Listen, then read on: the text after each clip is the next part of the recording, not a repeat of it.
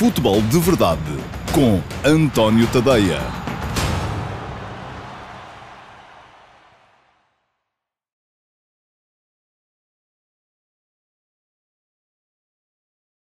Olá, muito bom dia a todos. Eu sou António Tadeia. Este é o Futebol de Verdade, terça-feira, dia 15 de setembro de uh, 2020, dia em que vai começar a participação dos uh, clubes portugueses na um, Liga dos Campeões desta época. Eu, se tivesse algum jeitinho para cantar, cantava aqui o hino, mas não tenho nenhum, portanto não podem contar com isso. Lamento ou não? Não lamento porque é, é, é pelo vosso bem. Um, mas uh, vamos ter hoje PAOK Benfica, um jogo que é fundamental, atenção, fundamental. É fundamental para o uh, Benfica, é fundamental para o Benfica não só no plano desportivo, mas também o há de ser com certeza no plano uh, financeiro, porque uh, a entrada na fase de grupos da Liga dos Campeões um, só por si já chega para justificar boa parte dos orçamentos uh, dos grandes clubes uh, portugueses e logo por arrastamento se compreende que quem não entrar uh, vai ter problemas sérios para, para conseguir cumprir esses, esses orçamentos. Portanto, um, o Benfica a jogar em Salónica, mais logo, contra o PAOK, uh, de Abel Ferreira. Vou falar-vos aqui hoje um bocadinho da equipa do PAOK e daquilo que o Abel estará com certeza a preparar Uh, e daquilo que o Jorge Jesus está a preparar também para, para, para se enfrentarem um ao outro, os dois se conhecem muito bem. Uh, Jorge Jesus já foi treinador do Abel uh, e, portanto, cada um deles sabe bem como é que o outro pensa. Saberá, se calhar, melhor o Abel como é que pensa o Jesus, porque, aí está, o Abel nunca foi treinador do Jesus, mas de qualquer modo, creio que há, e hoje em dia, com as tudo aquilo que se faz ao nível da observação de adversários, não haverá uh, certamente muitos, uh, muitos segredos. Estará já o PAOC um bocadinho à frente em termos de ritmo competitivo, porque já ultrapassou o Besiktas uh, na ronda anterior da Liga dos Campeões e muito boa tarde para o Kassamo Reman, que está a ver-me de Moçambique. Obrigado por estar aí, obrigado a todos também os que estão desse lado. Um, queria lembrar-vos que podem deixar perguntas um, que poderão eventualmente vir a ser respondidas em direto durante a emissão de hoje, se elas não aparecerem aqui à frente. Uh, se não forem respondidas em direto durante a emissão de hoje, ficarão guardadas com todo o amor e carinho para uh, o QA do próximo sábado. E bom dia também para o Marco Neto, uh, que também está a acompanhar esta, esta emissão. Portanto, isto funciona assim: o Futebol de Verdade vai para o ar todos os dias ao meio-dia e meia nas minhas redes sociais, no meu Facebook, no meu Instagram, no meu Twitter, no meu canal de YouTube, no meu canal de Dailymotion e no meu site. Quem quiser pode ver em direto, quem não quiser ver em direto ou não puder ou tiver mais que fazer, pode guardar para ver mais tarde e ver mais tarde pode ver uh, tanto no meu canal Dailymotion como no meu site ou no Facebook e no Twitter, onde ficam os, os uh, as emissões integrais do, do futebol de verdade. Um, e quem quiser deixar perguntas ou comentários durante a emissão, ou mesmo que seja depois, mais tarde, fica sempre habilitado a poder uh, vê-las respondidas ou no direto ou mais tarde, ao sábado, ao meio-dia e meia também, uh, no, na emissão do QA, que só vai para o ar no meu site e no meu canal, no meu canal de Dailymotion, embora sejam publicados links nas minhas outras redes sociais. Há outra possibilidade que é uh, seguirem o podcast através de qualquer dos uh, distribuidores de podcast uh, que por aí existam.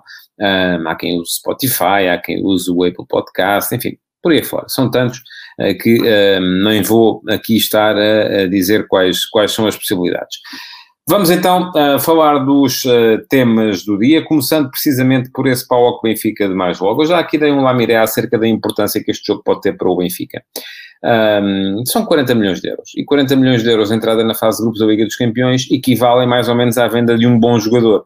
Uh, portanto, já se percebe que uma equipa que esteja a contar com este dinheiro na, para, para fazer o seu cumprimento orçamental e ele depois não apareça, provavelmente vai ter que ir buscar outro sítio qualquer. E uma possibilidade é sempre a venda de um jogador. E não está fácil para vender jogadores, conforme o próprio Benfica já percebeu, e não foi só o Benfica, o Porto também o percebeu, o Sporting também. E eu disse, vou falar mais à frente. A pandemia veio aqui baralhar um bocado as coisas.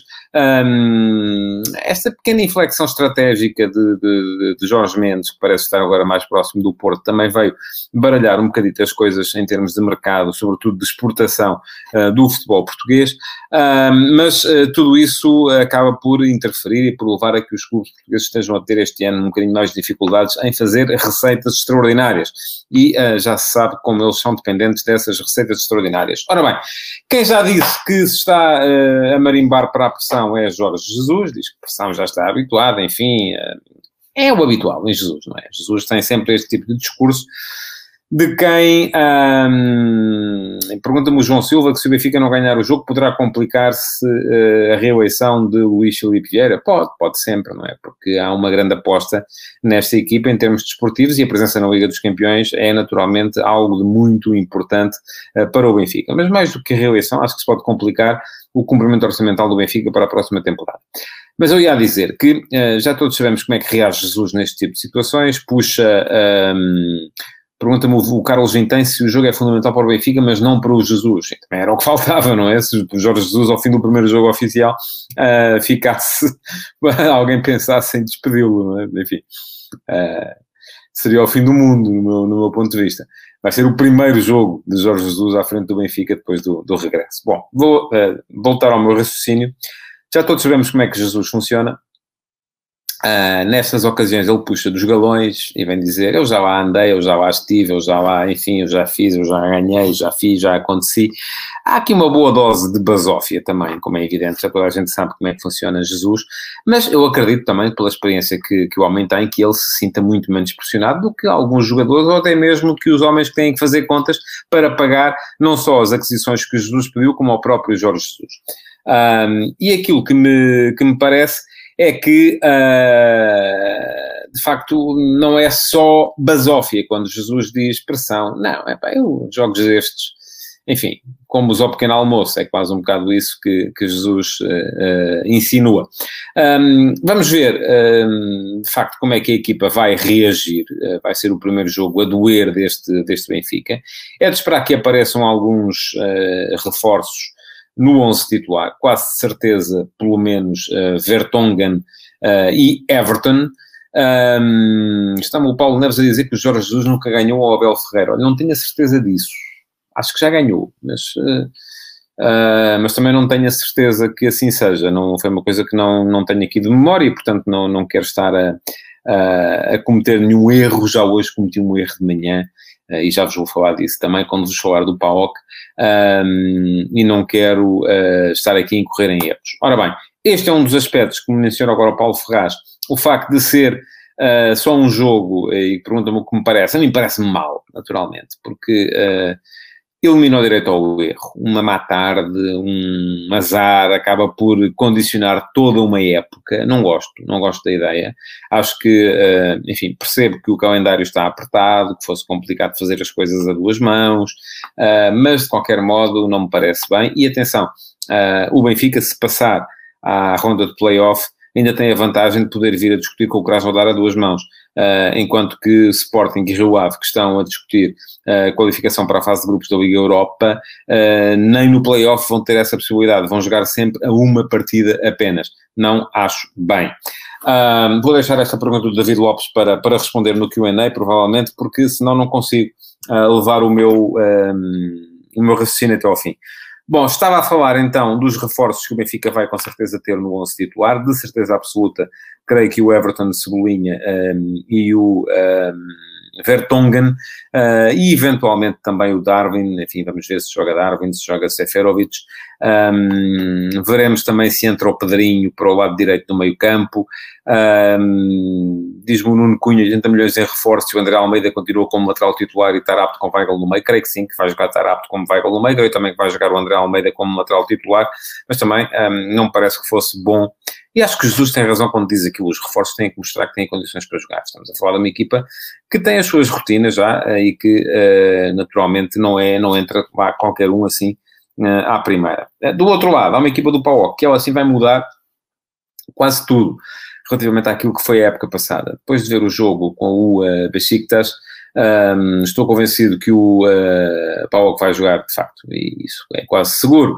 em 3-4-3 que é um sistema que eh, Jesus vai ter que enfrentar algumas vezes em Portugal. Aparentemente, Sporting e o Sporting Clube Braga também estão a apontar para aí, para a nova época.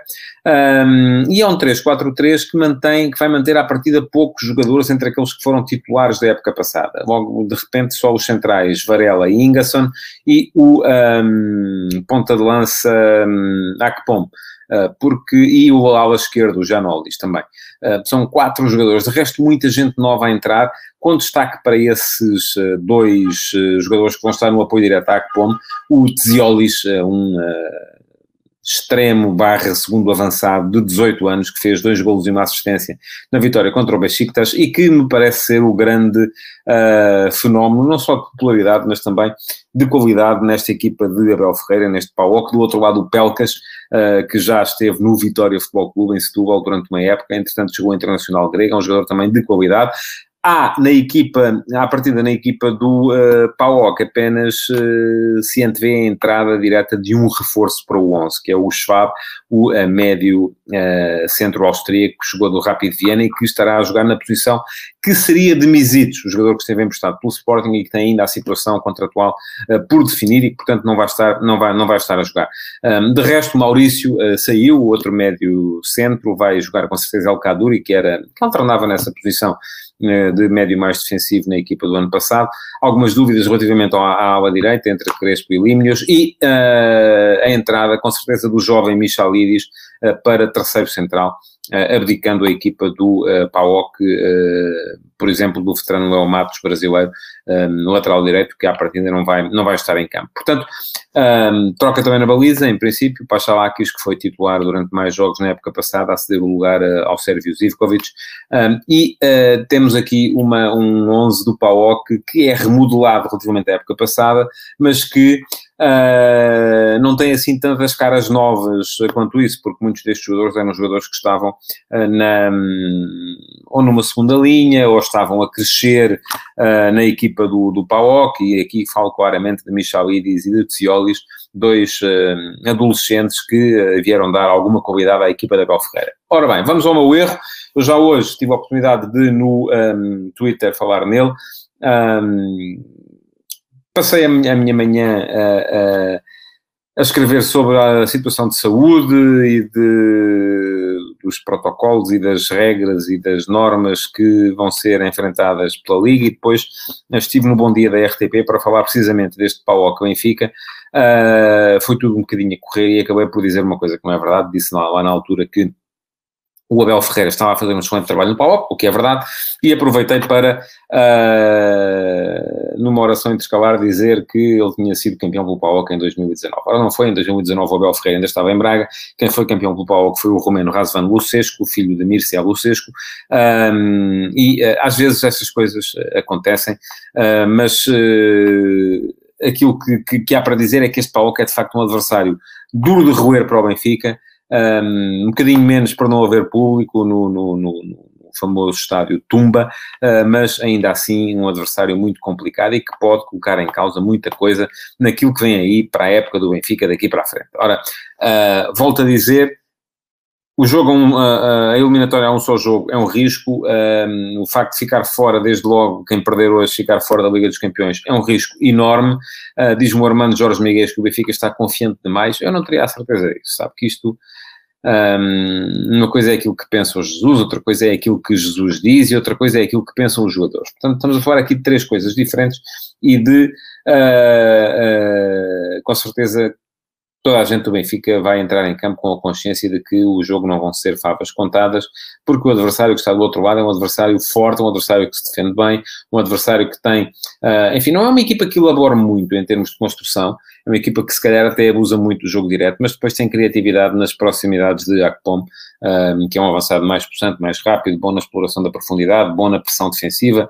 Um, não fez muitos gols, fez 10 gols em toda a época passada, mas uh, quem anda à volta dele acaba por ser capaz de aproveitar isso mesmo e aparecer para, para marcar. Embora este Paulo seja uma equipa que tradicionalmente mais forte a defender do que a atacar.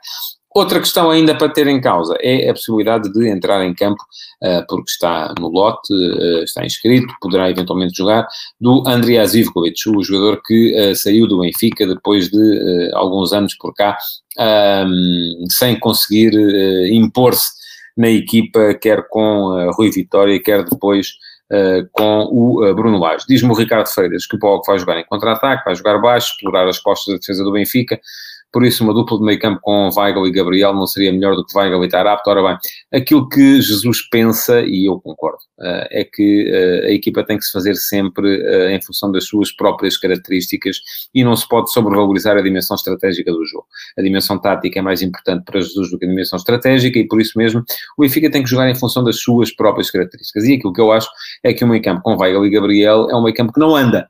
Uh, o meio campo com Weigl e Tarapto anda um bocadinho mais. É um, é, é um meio campo menos uh, uh, forte do ponto de vista do preenchimento dos espaços, é um meio campo que arrisca menos e por isso mesmo anda menos, e aqui está, é, é uma questão de se perceber o que é que o Benfica quer, o Benfica quer arriscar para assumir o jogo, ou quer ficar lá também um bocadinho à espera de ver o que é que o jogo dá. Se a ideia for ficar à espera do que é que o jogo dá, vai ali Gabriel, claramente. Se a ideia foi ir para, foi ir para cima do adversário e tentar ganhar o jogo, impor as suas próprias características, vai ali Tarap, embora eu continue a achar que faltam um 8, e acho que o Jesus também acha que faltam 8 a este, a, este Benfica. Um, enfim, isto já é, por a pergunta do Bruno Moreira, já é um bocadinho. Uh, vamos imaginar que o PAOK elimina o Benfica e que o Zivkovic é decisivo no jogo. Para além do impacto financeiro e desportivo, a estrutura diretiva atual do Benfica poderá ficar em elevado risco nas eleições. Eu acho que há muita gente a querer extrapolar deste jogo para as eleições. Vamos lá ver.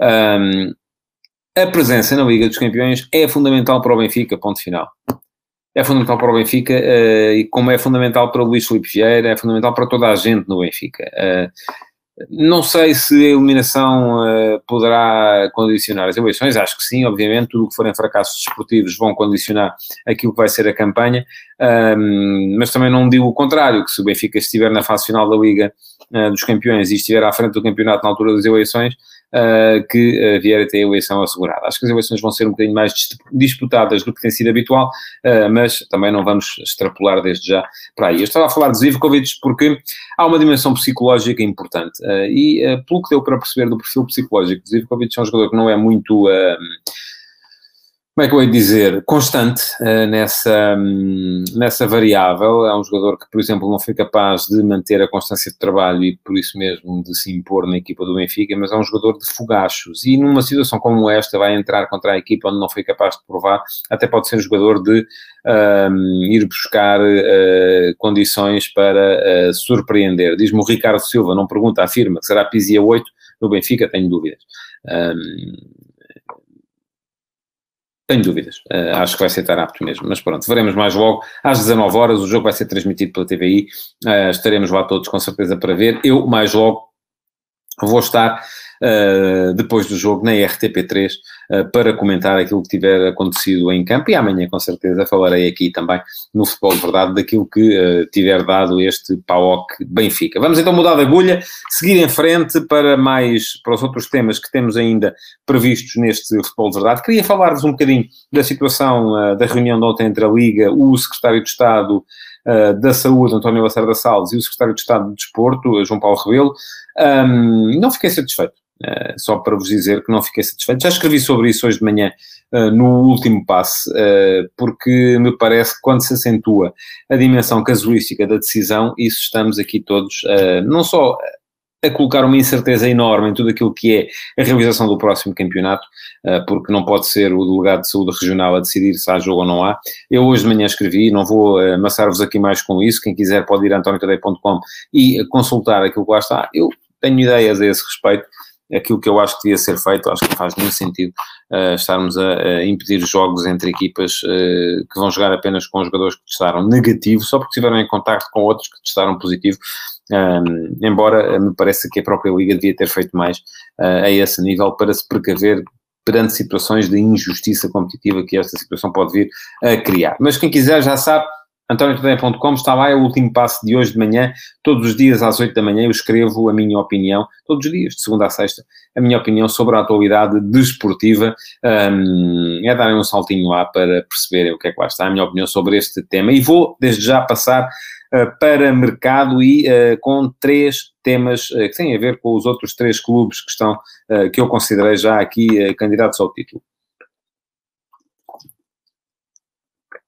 Ora bem, fala-se na hipótese de Nanu ir para o Sporting Clube Braga. Acho que é uma grande aquisição se o Sporting Clube Braga a fizer. É verdade que o Braga tem esgaio. A mim espanta-me um bocadinho que hum, haja tanta gente à procura de alvos direitos e uh, Nanu não tenha sido uh, tido em atenção por ninguém. É um jogador, sobretudo num esquema de três centrais, pode ser muito uh, importante, porque é um jogador, parece uma mota. Uh, quem se lembra, por exemplo, daquele jogo que ele fez contra o Benfica uh, e que levou até, inclusive, à, à, à, vitória do Marítimo sobre o Benfica e depois à saída de Bruno Lage do comando técnico das Águias, lembra-se da forma como Nanu, quando acelera com bola, que é muito difícil de o parar. E uh, foi isso que se viu, portanto, se o Braga de facto avançar e, e conseguir fazer a contratação de Nanu, vai fazê-lo com certeza por um preço menor do que faria qualquer outro clube um, dos candidatos ao título e acabará com certeza por ter ali uma excelente alternativa a Ricardo Jogaio para a ala direita um, do seu uh, esquema tático. Portanto, um, a concretizar será uma excelente aquisição para o Sporting Clube Braga. Segunda questão tem a ver com Tony Martínez e com o Flóculo do Porto. Uh, Pergunta-me o Nuno Cunha se o Nano não faria sentido no Sporting, eu acho que faria sentido tentar, pelo menos. Um, mas uh, aparentemente não foi por aí que o Sporting decidiu ir. Uh, enfim, chegou o Pedro Porro, continuou a estar por lá o Rosier, que o Sporting não consegue despachar, Ristovski, que também, enfim, convence-me em termos de dedicação e amor ao clube, mas não em termos de rendimento dentro de campo, também lá ainda, anda ainda o Bruno Gaspar. Portanto, o que há por ali é muita gente, muito lateral direito, e eu achei piada ao facto de Piccini ter assinado pela Atalanta. Uh, Atalanta vai estar na Liga dos Campeões, não é? Portanto, é, é uma equipa de top no futebol italiano. E eu continuo a dizer aquilo que já digo há muito tempo. É que desde que o Sporting vendeu o Piccini a preço de saldo, e vou reforçar este aspecto, a preço de saldo, uh, não mais uh, conseguiu ter um lateral direito em condições. Uh, e já gastou uh, com os laterais direitos que foi contratando muito mais do que aquilo que uh, recebeu por Piccini. Portanto, esta ideia de vender uh, para depois ir contratar e tapar o buraco acaba por não ser... é muito boa para os diretores desportivos, que assim se vão entretendo, mas a verdade é que raramente resulta bem. e isso acaba por ser também um, um, recado para o Sporting. Eu já estou a falar de Sporting, ia falar de Tony Martínez e do Porto, mas vou primeiro à questão de Acunha, porque encaixa exatamente naquilo que eu estava aqui a dizer. Ora bem, eu disse aqui, salvo erro, na sexta-feira, uh, para contrapor aquilo que Salgado Desenha tinha dito, que o jogador não estava a ser desvalorizado, porque o Sporting sabia muito bem por quanto é que vendia, e é verdade que ele nunca falou uh, exatamente nos 15 milhões, mas foram os 15 milhões que o Sporting recusou no último, no mercado há um ano, e portanto toda a gente apontava para aí, e eu disse aqui que também tinha ali o mesmo balde de pipocas que estava à espera que o uh, Benfica explicasse porque é que despediu, porque é que não renovou com Jesus e depois o recuperou, um, também estava agora à espera de ver uh, chegar uma proposta de 15 milhões de euros ao Sporting pelo Acunha. Porque não ia chegar, era evidente para toda a gente que isso não ia acontecer e que mesmo, que, e a única hipótese disso acontecer era o jogador estar de tal maneira valorizado no mercado e o Sporting passar para o mercado a ideia de que não queria nem por coisa nenhuma separar-se dele. Ora, foi exatamente o contrário que o Sporting fez, pôs o jogador a treinar à parte e disse ao mercado assim, atenção, este aqui a gente não quer. Venham cá buscá-lo. E, obviamente, a partir desse momento, a quem está do outro lado diz assim, ah, eles querem 15, então a gente está a 10. E foi isso que aconteceu, 10 milhões e meio. Pergunta-me o Marco Pacheco se eu penso que a Cunha foi bem vendido. Não, acho que foi mal vendido. Ou melhor, Admito a venda, mas acho que todo o processo foi mal conduzido. Admito a venda porquê? Porque a Cunha já ganhava muito para aquilo que o Sporting quer ter em termos de uh, uh, política, porque uh, Nuno Mendes me parece uma excelente alternativa, e já o disse aqui também, parece-me ser o do, dos miúdos do Sporting, aquele que tem mais condições para ser titular de, e com mais qualidade, e porque o Sporting precisa de vender. A questão é essa, não é? O Sporting precisa de vender. E não é preciso fazer muitas contas para chegar à conclusão uh, de que o Sporting, de facto, precisa de vender gente. Agora, uh, que isto foi tudo muito mal gerido, foi... Um, ehm, diz Carlos Vintém que a Cunha é uma excelente venda a nível de valores, balneário e comportamento em campo. Olha, não tenho nada a certeza disso. Não sei se o Acunha fazia mal balneário ou bom. Um, ehm, aquilo que vi, também pode ser da boca para fora. Foram vários jogadores uh, a despedirem-se dele nas redes sociais e uh, como se fossem grandes amigos.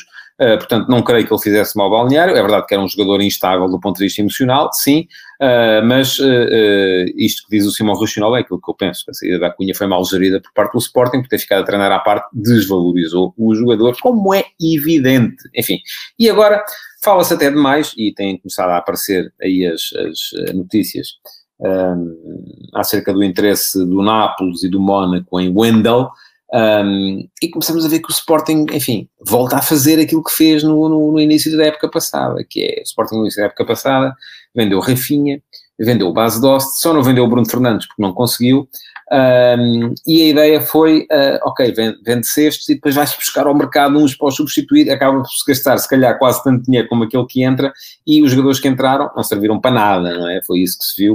Uh, o Sporting, por exemplo, no ano passado vendeu o base de e não entrou um único ponta de lança para o substituir, o que levou que o Sporting tivesse enfrentado meio campeonato com apenas um ponta de lança, que era o Luís Felipe, e isso acabou por ser uh, decisivo na forma como o Sporting não arrancou e como a temporada correu como correu. Ora bem, uh, o que é que estamos aqui a falar? De, da possibilidade de uh, o Sporting ter de vender. Uh, registro que, o, que, que, as ofertas que chegam o Wendel já são, um, vamos lá ver, nos clubes Gesti Foot já são clubes, já é um clube de segunda divisão, fala-se agora do Mónaco, não é? Já não se fala sequer do Wolverhampton, não dá mais dinheiro, Mónaco o dinheiro não será muito, um, mas, uh, uh, e fala-se numa possibilidade, e já se sabe, quando se começa a falar em 25 milhões é para fechar por menos de 20.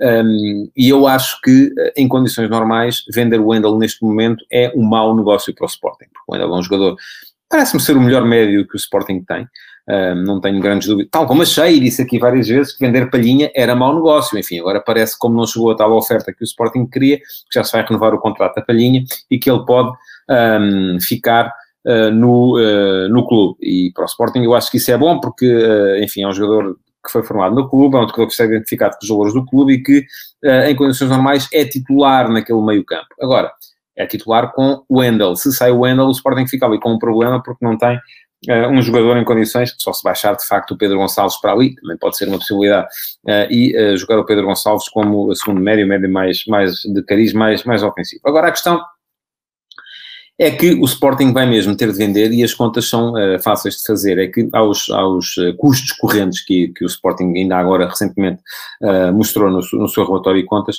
há que somar ainda uma naturalíssima diminuição de receita. Tem a ver com o facto de não haver público nos estádios, portanto não há bilheteira, tem a ver com o facto disso também vir afetar a venda de merchandising um, e, portanto, se o Sporting, mesmo tendo vendido Base Dost, Bruno Fernandes, Uh, Rafinha uh, acabou por uh, registrar um lucro de apenas 12 milhões de euros no último relatório de contas, com toda esta diminuição de receita, uh, já se vê que vai ter que vender e vai ter que vender ainda se calhar mais uns 20, 30, se calhar até 40 milhões de euros. Como é que os vai realizar? Ora bem, não é com certeza a gerir os assuntos como geriu este caso de Acunha. Agora, volto a dizer, para o Sporting, vender o Wendel neste momento é catastrófico, e se o mercado começa a perceber que o Sporting precisa mesmo de vender, então aí nem 20 milhões de euros vão chegar com certeza, e o Sporting nesse caso aquilo que tem que fazer é fazer força e não, e não, não ceder, porque se cede, uh, começa então aí mesmo a circular a ideia de que o clube está a soldo, uh, perdão, em saldos, uh, e lembram-se que há tempos houve uma manchete qualquer, acho que foi na bola, que dizia isso, que o clube estava em saldos e que motivou a indignação dos sportinguistas, pois essa é a ideia que começa a transparecer, sobretudo se depois de a Cunha ter saído por 10 milhões e meio, embora possa chegar quase a 13 milhões, um, se o Wendel sair abaixo dos 25 milhões de euros, ou até eu diria mesmo mais, acho que perder o Wendel por menos de 30 milhões de euros, sendo um jogador jovem com margem de progressão, é um desastre em termos de gestão do Sporting daqui para a frente. Bom, Último tema do dia para falar de Tony Martínez, uh, continua por apresentar o jogador no Futebol Clube do Porto e eu percebo que assim seja, uh, porque o Futebol Clube do Porto, a verdade é que ainda não conseguiu separar-se dos pontas de lança que lá tem. Uh, o mercado ainda vai ser longo, o mercado só vai fechar ah, em outubro, Uh, Pergunta-me o Ricardo Marrucho se Tony Martínez tem potencial para ser importante no Porto ou apenas mais um. Olha, eu acredito que titular não vai ser com certeza, porque acredito mais num ataque formado por Marega e Taremi, uh, embora seja naturalmente uma excelente segunda opção. Um, e por isso mesmo, por ser uma segunda opção, por, um, pergunta o Rui Mota se o Porto estará assim tão um pouco guarnecido de dinheiro que nem consegue garantir um jogador de 5 milhões. Eu acho que o Porto está a tentar vender antes de contratar, precisamente porque pode ter todos, não é? Repara, o Porto neste momento tem. Vendeu o Fábio Silva, ok, mas continua a ter como avançados uh, Taremi, que contratou ao Rio Ave, Marega, Soares, Zé Luís e Abubacar. Veio o Tony Martínez para quê? Para fazer seis? Não é? Não faz muito sentido. Eu até quase diria, enfim, um pouco na brincadeira, que Tony Martínez faz mais falta ao Foco do Porto a jogar pelo Famalicão neste fim de semana contra o Benfica do que a transferir-se durante esta semana para, com certeza não iria ser uh, titular ou na, na, na, equipa do Porto, até porque está, acabava de chegar. Agora, há a questão da utilidade futebolística, mas há também a questão uh, da necessidade de rentabilizar os jogadores que lá têm, e se o Porto de facto não conseguir vender aqueles que lá têm, então aí não fará muito sentido ir buscar mais um avançado, porque já lá tem seis, não é? Já lá tem cinco, perdão. Um, e parece-me gente a mais. Diz-me o Gabriel Viana que lhe parece que o Marega acabará por ser vendido. Vamos a ver. É? O mercado não está fácil, não está fácil para ninguém, não é? E o Porto já, enfim, não, provavelmente não vai conseguir. Ah, e o Evan Nilsson, diz-me o Josias Martins, é verdade, já contrataram o Evan Nilsson também. Passou-me de memória, tem toda a razão. Portanto, já são seis. Com o Tony Martins seriam sete. Um, é gente a mais é gente a mais e alguns vão ter que sair. Uh, e se não saírem, com certeza que o Tony Martínez acabará por não entrar. Parece-me que o Porto já terá esgotado uh, a ponta aérea para o Wolverhampton, uh, portanto não vai ser muito fácil vender muito mais gente porque o mercado, tirando esses nichos, não está, não está em altas. Bom, estou, uh, já passei o tempo uh, que estava estipulado para este futebol de verdade, por isso mesmo tenho que concluir. queria agradecer-vos por terem estado aí desse lado, pedir-vos que partilhem esta emissão do futebol de verdade. A de ontem não correu muito bem a nível de partilhas, fiquei triste convosco. Mas partilhem, se fazem favor. ponham o vosso like, comentem, façam perguntas e não se esqueçam que amanhã, ao meio-dia e meia, vou estar aqui outra vez provavelmente para falar daquilo que tiver sido o PAOC Benfica. Então, muito obrigado por terem estado aí e até amanhã. Futebol de Verdade, em direto de segunda a sexta-feira, às 12h30